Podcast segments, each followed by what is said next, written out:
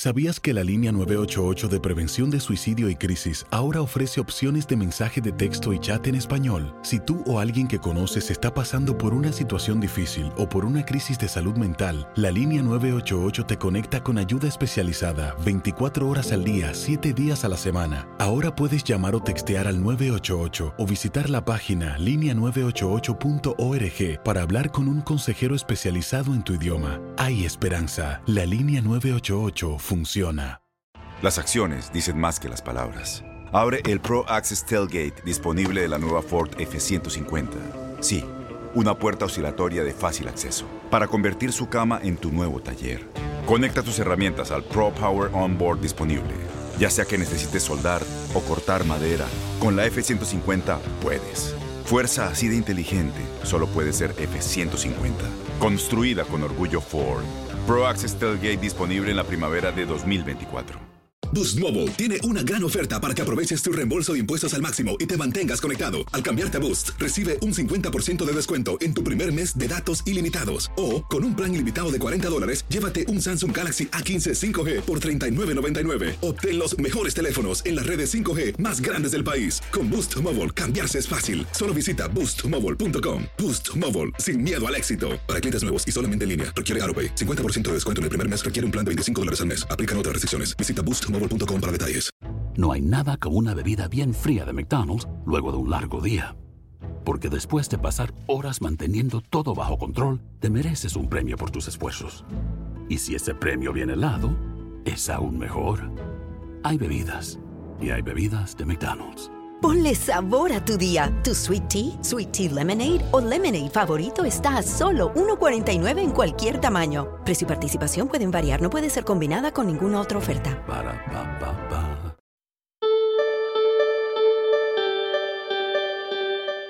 Bienvenidos a Azul Rosado. Yo soy Ni Álvarez. En el pasado en Azul Rosado hemos escuchado experiencias de personas de la comunidad LGBTQ al salir del closet y la aceptación o rechazo que recibieron por parte de amistades o familiares. Estadísticas de los Centros para el Control y la Prevención de Enfermedades CDC en Estados Unidos dicen que los jóvenes LGB contemplan el suicidio casi tres veces más que los heterosexuales. Mientras, un estudio nacional del Transgender Survey explica que 40% de adultos transgénero dice haber intentado suicidarse. 92% de estos individuos reportaron que sucedió antes de los 25 años. Es por esto que el apoyo incondicional de amistades o de familiares se convierte en un punto importante a la hora de integrarnos a la sociedad. Pero hoy queremos contar esta historia desde otro punto de vista. ¿Qué se siente ser padre de un miembro de la comunidad LGBTQ? A nuestra invitada de hoy, ustedes la conocen como actriz y como intérprete de éxitos como este. ¿A quién tratas de engañar, amor? Por favor. Sálvame de esta angustia de mirar. Alguien que no puedo hallar. Ayúdame a creer en mí. Karina, bienvenida a Sur Rosado. Gracias. Además de artista, eres madre. Ajá. Háblame de quién era Hannah. Bueno, Hannah es mi hija, o era mi hija, o es mi hija. Realmente em, yo tuve dos niñas eh, biológicamente, ¿no? La primera, Yasha, hace ya casi, ¿qué? 20 años, y este, esta segunda hace 13. Eh, Hannah, una niñita pues regular, muy linda además, muy, una carita muy linda. Y así era Hannah, eh, activa, eh, creativa. em, n- no puedo decir que femenina porque nunca fue femenina en realidad. Pero bueno, una niña particular, diferente desde el principio. ¿Qué notaste que te llevara a pensar que tu hija era diferente? Bueno, eh, mi hijo siempre ha sido absolutamente eh, determinante. Eh, eh, tú sabes que el carácter nace con uno. Uno es lo que uno es desde que uno nace, ¿no? Eh, en todos los segmentos de la vida. O sea, tu carácter eh, se, se, puede em, determinar desde muy, muy, muy bebé. O sea, si eres una persona dominante, si eres una persona pasiva, si eres una persona creativa, si eres una persona soñadora, en fin. Eh, asimismo, yo, yo noté siempre que, que, que Hannah era siempre le gustaban las cosas obviamente de varones, por ejemplo la, la ropa le, le, molestaba el vestido y bueno era como era tan tan tan bonita por supuesto y yo había tenido otra niña eh, anteriormente pues siempre me gustaron las cosas de niña no los lazos los vestidos ella nunca aguantó un lazo y desde muy eh, muy pero muy muy eh, pequeñita te estoy hablando desde antes de los dos años él ya me decía, I'm a boy, I'm a boy. Entonces yo decía, no, mi amor, déjame explicarte. You are a girl.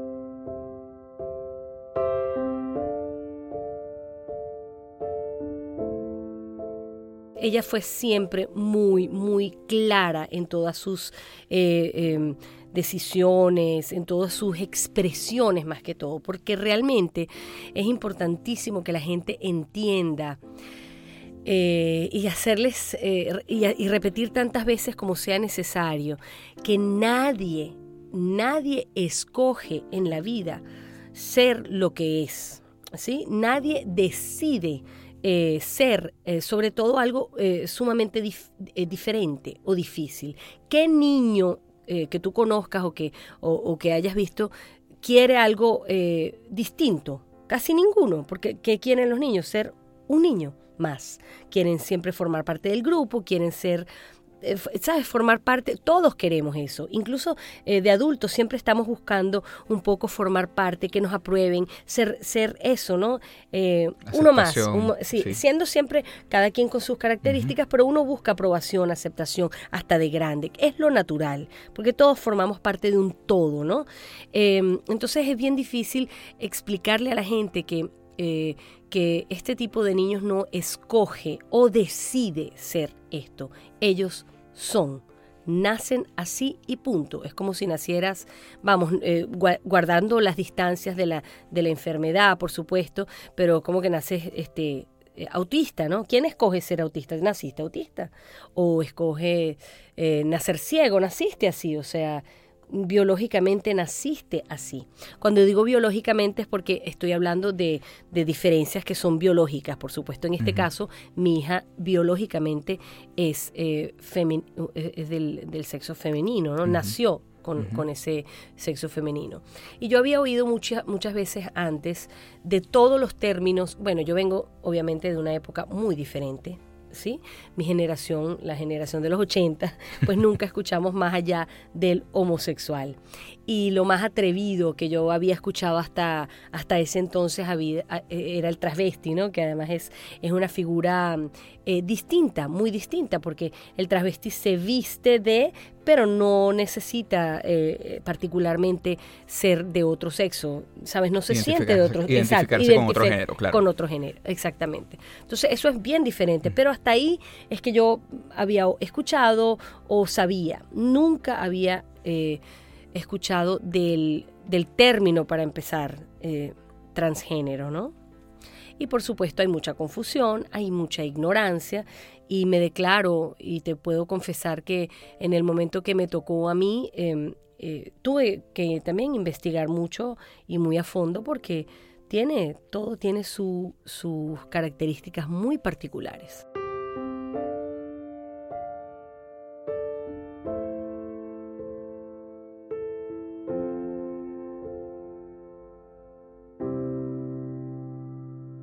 ¿A qué edad te llamó la atención? ¿A qué edad tú decidiste, por ejemplo, buscar ayuda médica profesional? Uh -huh. Preguntarle a la pediatra o al pediatra uh -huh. qué estaba pasando. Muy temprano, muy temprano, porque era, era eh, como te decía al principio, Hanna era muy, eh, eh, era como una fijación, ¿no? era una, era una cuestión casi, era repetitivo, I am a boy, I am a boy. Entonces yo dije, bueno, como todos los niños pequeños, esto es una, una fase, este she's a tomboy, ¿no? Es una es una marimacha, como le llamamos en, en, en Venezuela, uh -huh, uh -huh. o, ¿sabes? Estas niñas que les gustan las cosas de niños, uh -huh. que también es absolutamente natural, claro. normal.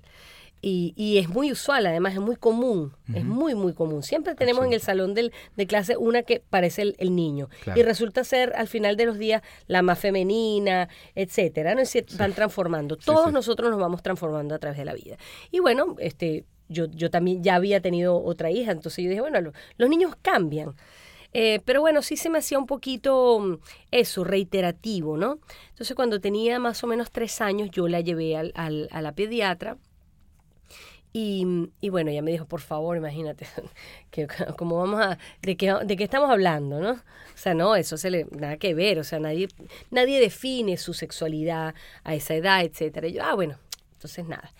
Más o menos a los siete años la volví a llevar, porque obviamente la cosa se iba agudizando un poco más. O sea, yo tenía que hacer muchas más negociaciones con Hannah a niveles de, de vestuario, etcétera, porque la cosa se iba poniendo un poco más eh, radical. Ella quería cada vez parecer más un niño, eh, actuar más como un niño y que y- e identificarse, tú sabes, y que fuese evidente. Cada vez era más pronunciado, más agudo, no solo el deseo como la expresión. Por ejemplo, me acuerdo em, puntualmente de una vez que él, eh, mm, yo, nos íbamos a cambiar para una fiesta juntamente, justamente para un cumpleaños y yo me, yo me quedo en el cuarto como recogiendo cosas y yo le digo, pero cámbiate, o sea, normal, ¿no?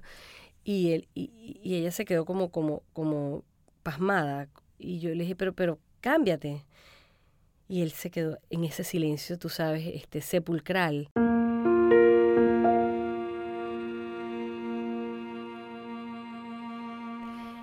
Y empezó a bajarse el, el- el pantalón y, y yo, por supuesto, mientras ella se iba bajando el pantalón, yo me quería absolutamente morir, ¿no? Me quería caer tiesa porque yo pensé cualquier cosa, ¿no? Esos, esos silencios que, que, son, que gritan, que yo dije, algo le pasó, algo le pasó. Claro.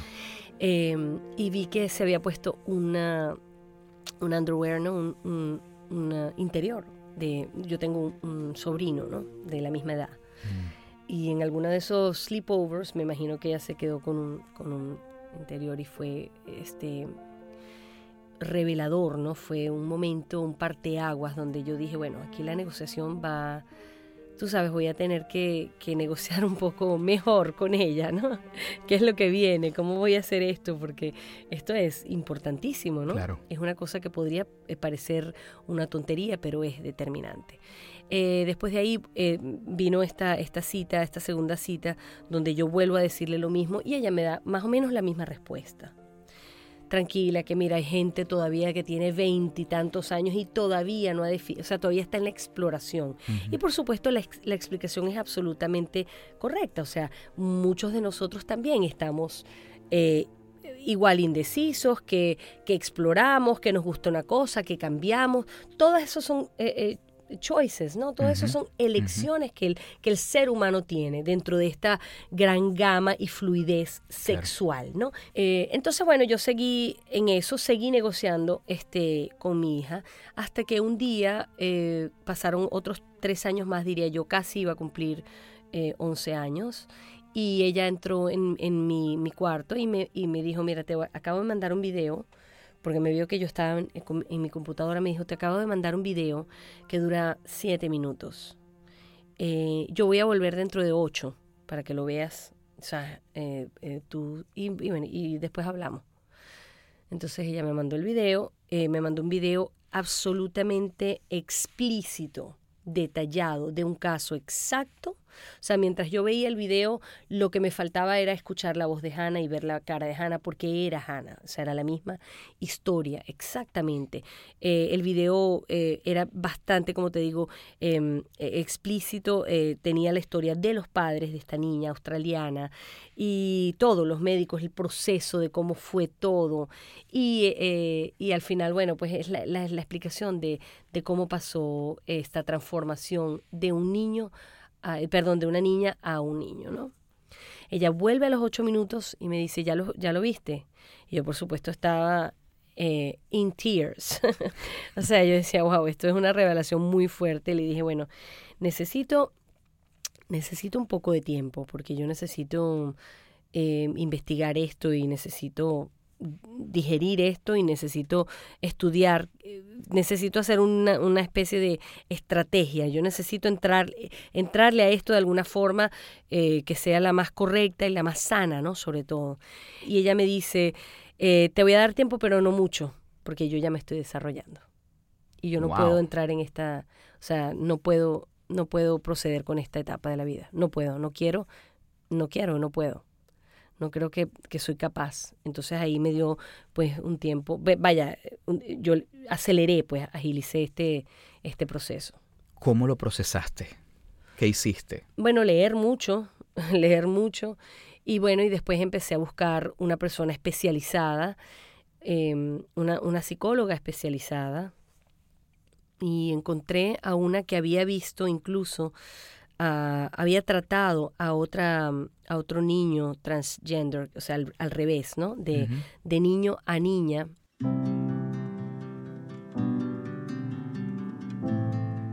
Eh, ¿Qué es la disforia de género? Ajá, ¿Me puedes eso. explicar un poquito Mm. de qué estamos hablando? Bueno, querido amigo, yo estoy todavía eh, en el, en el proceso del, del eterno aprendizaje, ¿no? Eso es exactamente lo que tiene em, mi, mi hijo, ¿no? Es una, una disparidad del género biológico con el que has nacido, obviamente, y el género con que te identificas. Cuando yo digo identificas, yo quiero dejar muy claro que no es una cuestión de nuevo, que tú decides, no es una cosa que tú, ay, yo me identifico como he leído muchas veces, por ejemplo, en muchos comentarios que me han hecho. Bueno, entonces, como yo me siento perro, entonces ahora voy a, a querer ser perro y voy a entrar en un concurso de perros. O cuando la gente te dice, esa fue tu opción. Exacto. Eso es una cosa que tú escogiste porque tenías entre las opciones. Y eso es, eso es eh, eh, muy, hay que dejarlo muy claro.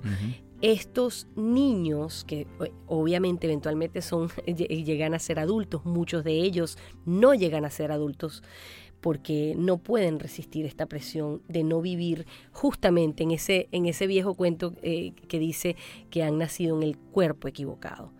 Eh, ¿Por qué? Porque la identificación con otro género no tiene que ver con la opción, sino con algo que, que ellos eh, sienten no de corazón. Incluso el cuerpo es ajeno totalmente a ellos. O sea, ellos... Es así, es una disparidad absoluta. E incluso no tiene nada que ver con la orientación sexual No, de esas personas. Claro tampoco. que no, que viene mucho después. Mucho después, exactamente. absolutamente. Yo recuerdo haberle preguntado a mi hijo en algún momento, vamos, en esos, en, en esos tiempos, le dije, pero ¿y qué te gusta? Y me dijo, a mí no me gusta nada, yo soy un niño.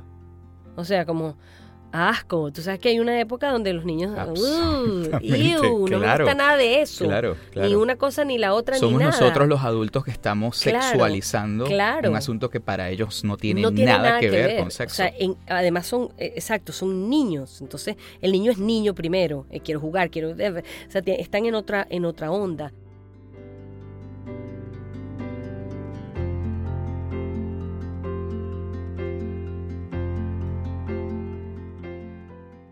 Por ejemplo, esa es la, esa es la frase más, más, más dura, ¿no? Cuando te dicen, "Co- por- ¿cómo lo dejas decidir tan temprano? Es que él no lo decidió.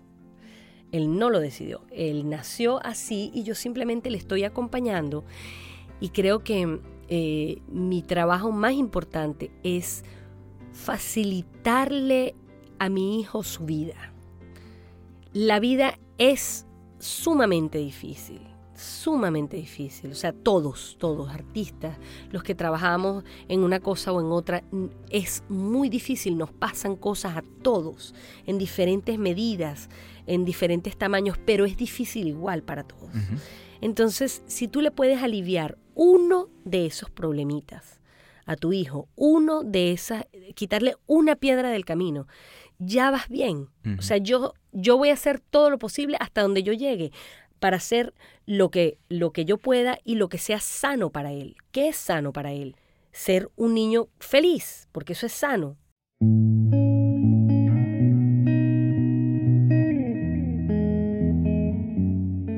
Hemos crecido muchos de nosotros, los latinos, por ejemplo. Yo soy latina, soy judía, coño, lo que me falta es ser negra, negra. Y estoy, a- o sea, y quisiera cantar como una. Pero vamos, yo tengo muchas minorías dentro de mí. Claro. Y todas esas minorías tienen una cantidad de limitaciones que son que son muy buenas en algunos momentos, incluso los niños necesitan limitaciones. No puedes hacer esto, tienes que llegar boundaries, que llaman los gringos, ¿no? Pero eh, más allá de esas limitaciones que nos ayudan a vivir, eh, digo, de manera civilizada, ¿no?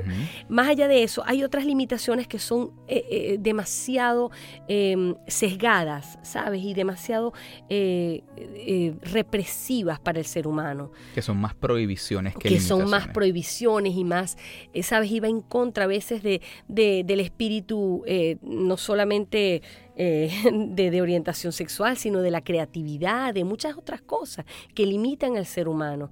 Y no, y no debe ser. Ya estamos en una era donde, gracias a Dios, yo creo que mi hijo nació en, una- en un buen momento. Y por qué no decirlo, con una madre como yo y con un padre como el que tiene, que hemos sido, a pesar de que nos ha sido muy difícil este proceso, y no quiero en ningún momento eh, aminorar eh, eh, el, el- el- el dolor que esto causa también. Y, el, y la dificultad que uno pasa, eso no, no se puede eh, obviar, ¿no? Porque no es un proceso que es súper, ay, no, qué chévere, mi, mi hijo es transgénero, ay, buenísimo. No es una cosa happy al, al principio, es una cosa que, que te tumba y que te rompe los parámetros y siempre esos cambios y esas transformaciones duelen. Claro. Sin embargo, el, el, eh, el producto es dulce, es maravilloso, es bonito, como todo en la vida. O sea, la estábamos hablando de la dieta. Mm. La dieta duele. Ay, pero cuando la terminas te ves bello. Eso no es. Es verdad. Es verdad. Absolutamente. Todos esos cambios duelen. Todo duele.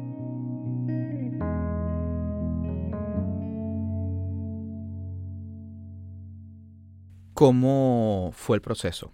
O sea, ¿cómo pasa a, a ser eh, Sander? yo encontré una doctora que ha sido maravillosa, em, Sarah Hart Unger, de, de- del Joe DiMaggio, que se especializa, es una endocrinóloga. Eh, ella se especializa eh, en, obviamente, en, en hormonas de niños y tiene un conocimiento infinito, o por lo menos hasta donde da eh, el conocimiento médico eh, actualizado, es muy actualizada, una mujer muy actualizada, que nos guió a través del tratamiento, porque eso, eh, eso psicológico lleva después un tratamiento físico para que en el caso de mi, de mi hija, en ese momento teníamos que parar el desarrollo ¿no? Físico para que ella no pasara por menstruación, este, el crecimiento del- de los senos, etcétera, ¿no? Porque eso al final es lo más traumático para ellos, este cuerpo que ellos no aceptan, no quieren, lo rechazan y, y, y puede causar eventualmente pues estas ganas de, de morirse, ¿no? Como citabas bien al principio, esos, esos em, Los índices de los suicidio. índices de sí. suicidio que son eh, terroríficos, ¿no? Luego de ahí nos fuimos a, a unas vacaciones, eh, nos fuimos a Israel eh, y me acuerdo que hay- en el Muro de los Lamentos este, eh, hay- está dividido ¿no? en hombres y mujeres, no podemos estar, juntos. Entonces yo eh, veníamos los tres, mis, mis dos hijos y yo, y vamos a entrar y yo, y yo lo jalo y, me dice, yo no puedo entrar en ese lado. Y yo le dije, pero es que no, o sea, eh, estaba todo muy nuevo, ¿no? Entonces, pero que, pero que tú eres un niño, le digo yo, tú, tú puedes entrar en, en este lado. Y me dijo, no, yo no puedo entrar porque yo soy un, yo soy un niño, yo soy un varón.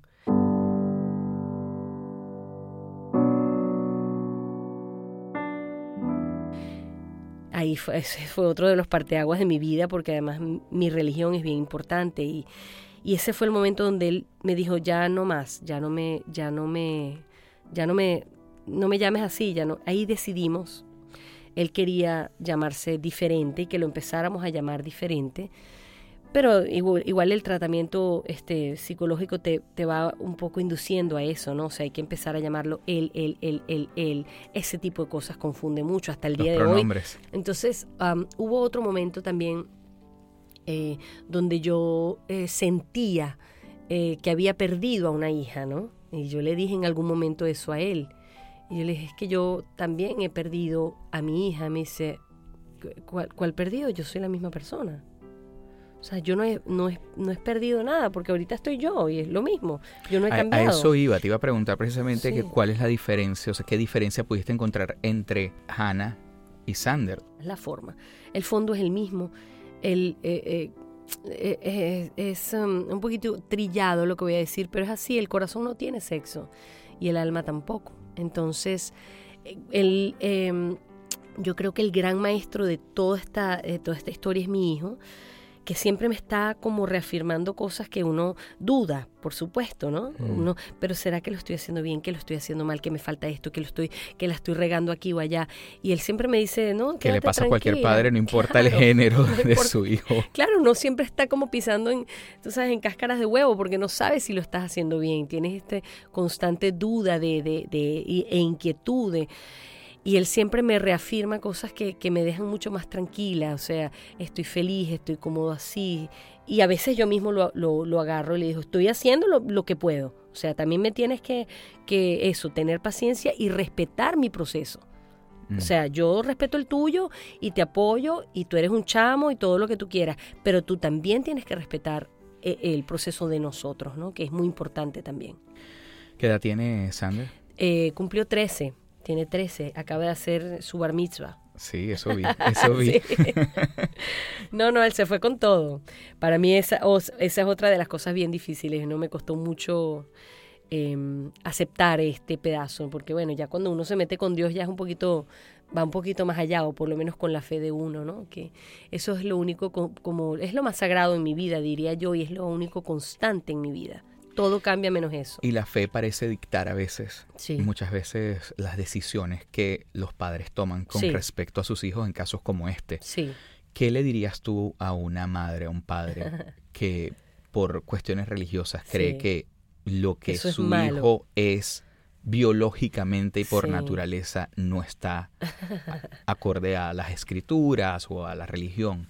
No, pero ha sido demasiado amable con esa, con esa, wow, eso fue demasiado amable. Yo pienso que la mayoría de la gente cree que esto es una cosa endemoniada. O sea, la mayoría de la gente, eh, digo, eh, religiosa, por ejemplo, dice que esto es, ¿cómo es que nos decían anoche? Que, pues, ay, que, ¿cómo es? Que, lo, que entregué a mi hijo al, al pecado, al, al, al mal, al- a la... Sí, o sea, ¿cómo entregas a tu hijo a la, perdi- a la perdición? Y yo, pero cualquier perdición, al contrario, si lo estamos encontrando más bien, ¿cuál perdido? Está más encontrado que, que ninguno de nosotros. Perdida estoy yo todavía, que yo estoy, yo sí estoy perdida. Pero él está el más encontrado, el más, el más ubicado de la vida es este niño. Eh, entonces, bueno, obviamente yo no, yo no hay, otra cosa que es importante que la gente sepa, que yo no, que yo no soy ni la ley ni un servicio público, ¿no? Yo soy una mamá cualquiera, de un niño extraordinario, eso sí. Eh, y que no me meto eh, y que no doy consejos de ningún tipo. Eh, lo, que, lo, que, lo que a mí me gustaría que la gente encontrara en mí es la compañía, el apoyo y que puedo compartir mi experiencia, pero mi experiencia es mía, ¿sí? Mi experiencia es mía. Si alguien se identifica y, y- y- y de alguna forma se conecta con nuestra experiencia, eso es maravilloso, porque no se van a sentir solos y se van a sentir que hay alguien que está pasando por lo mismo y que ya pasó por eso y que tiene algo de, de acceso a alguna información que a lo mejor no tienen. Pero no doy consejo de nada, no me meto con las cosas de Dios. Creo que la gente que invoca demasiado a Dios, sobre todo en estos aspectos negativos, de que Dios te castiga, tú eres el demonio, ¿cómo metes eso? Que juzga, ya no son tan de Dios, porque juzgar no es de Dios. Incriminar, eh, es, eh, eso, juzgar de esa manera tan, tan lapidaria y tan negativa y tan, eso ya no es de Dios. Dios no, Dios no es un Dios que castiga y que, y que es abominable. No es ese, yo no creo en ese Dios. Entonces la gente que cree en ese Dios, pues bueno, allá ellos me parece chéverísimo, pero, pero yo no creo en ese Dios. ¿Te ha llegado o te han llegado personas por redes sociales, etcétera, a comentarte que están pasando por la misma situación? Sí, muchas, muchas, muchas madres, mucha gente que pasó, que está pasando por eso, mucha gente eh, transgénero, eh, eh, agradeciéndome, por ejemplo, que yo haga eh, público esto, eh, y muchos bueno, no, no diría que muchos, pero por lo menos unos cuatro niños que, ¿cómo le digo a mi mamá, por ejemplo? Hmm. Como eh, que usted le puede hablar a mi mamá, ese Wow. tipo de cosas, eh, y que me van contando su experiencia y que admiran profundamente a Sander, lo admiran por el coraje que tiene. Yo creo que Sander es una de las personas que quizás que yo más admiro y que todo mi entorno más admira. Es un, es un niño que es, em, es como un pequeño valiente, ¿no? Pero además, él tiene una, una capacidad de, em, de no sentirse más que nadie, ¿no? Sino que esa es su propia historia y él está bregando. Y qué valentía, eh, con qué coraje hay que salir todos los días, eh, ¿sabes?, a, a enfrentar el mundo con todo este, este bagaje, ¿no? Porque además creo que es una responsabilidad para uno eh, influenciar de la mejor manera, sobre todo hoy por hoy en este país, que están sucediendo cosas eh, inimaginables y, y que estamos yendo hacia atrás. En este momento, todas las cosas de derechos, de, de, de- de salud, de todas esas cosas están en jaque por una decisión de, de este gobernante que tenemos que es absolutamente retrógrado ¿no? En ese aspecto. Entonces yo creo que hay que abrazar, hay que unirnos toda esta gente que apoyamos a, a nuestros hijos, a nuestros padres, que hay muchos padres que también eh, han resultado, pues fíjate, Caitlyn Jenner, eh, sabes, hay mucha gente pública Sí, y no pública, y- ¿no? y lo más importante, lo que yo siempre digo es que la visibilidad. La visibilidad es lo más importante. Es Tú no sabes importante. en qué momento le has salvado la vida a totalmente, alguien totalmente, por haber dicho o haber sido quien tú eres. totalmente. Y punto. Sí. Y para terminar, ¿qué estás haciendo? ¿Qué está haciendo Karina la cantante hoy? Yo sigo apostándole a la buena música, sigo apostándole a la música eh, que es para siempre, la música eterna, y yo creo que mi música es para siempre. Ya lo he comprobado porque bueno, estoy vivi- sigo viviendo de ella, ¿no? Y bueno, todo lo que lo que vaya eh, en, en la lucha contra el, el reggaetón es muy bueno. Muchas gracias, Karina. a ti, mi amor.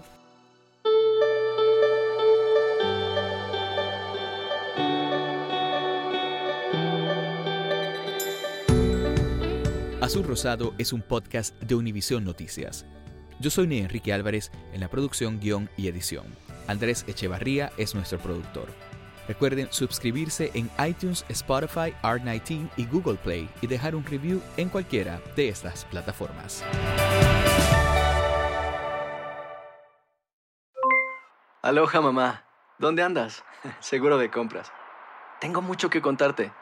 Hawái es increíble. He estado de un lado a otro con mi unidad. Todos son súper talentosos.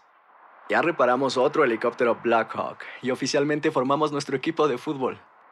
Para la próxima te cuento cómo voy con el surf y me cuentas qué te pareció el podcast que te compartí, ¿ok? Te quiero mucho. Be All You Can Be, visitando goarmy.com diagonal español.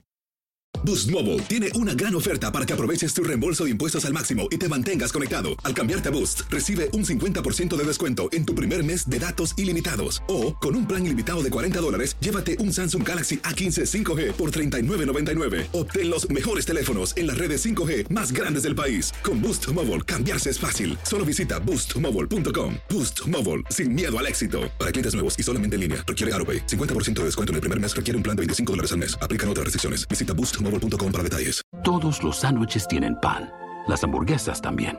Pero estos panes, calientes, dorados, suaves y hechos al vapor, estos son especiales. Reservados para lo mejor de lo mejor, el filet fish y tú, en ese orden. Y llévate dos deliciosos filet fish con un patty crujiente de pescado, queso y salsa tártara de McDonald's por 6 dólares. Solo por tiempo limitado, precio y participación pueden variar. No puede ser combinada con ninguna otra oferta. Producto individual a precio regular. Para pa pa pa. Este abril te invitamos a nuestra feria virtual Univisión Contigo rumbo a la universidad. Conéctate virtualmente con representantes de colegios y universidades en la costa este, desde Nueva York a Florida. Aprende sobre ayuda financiera, becas y otros recursos para continuar tu educación. Regístrate para asistir y para la oportunidad de ganar una tableta. Te esperamos en Univisión Contigo rumbo a la universidad del 3 al 9 de abril. Regístrate ya en univision.com diagonal universidad.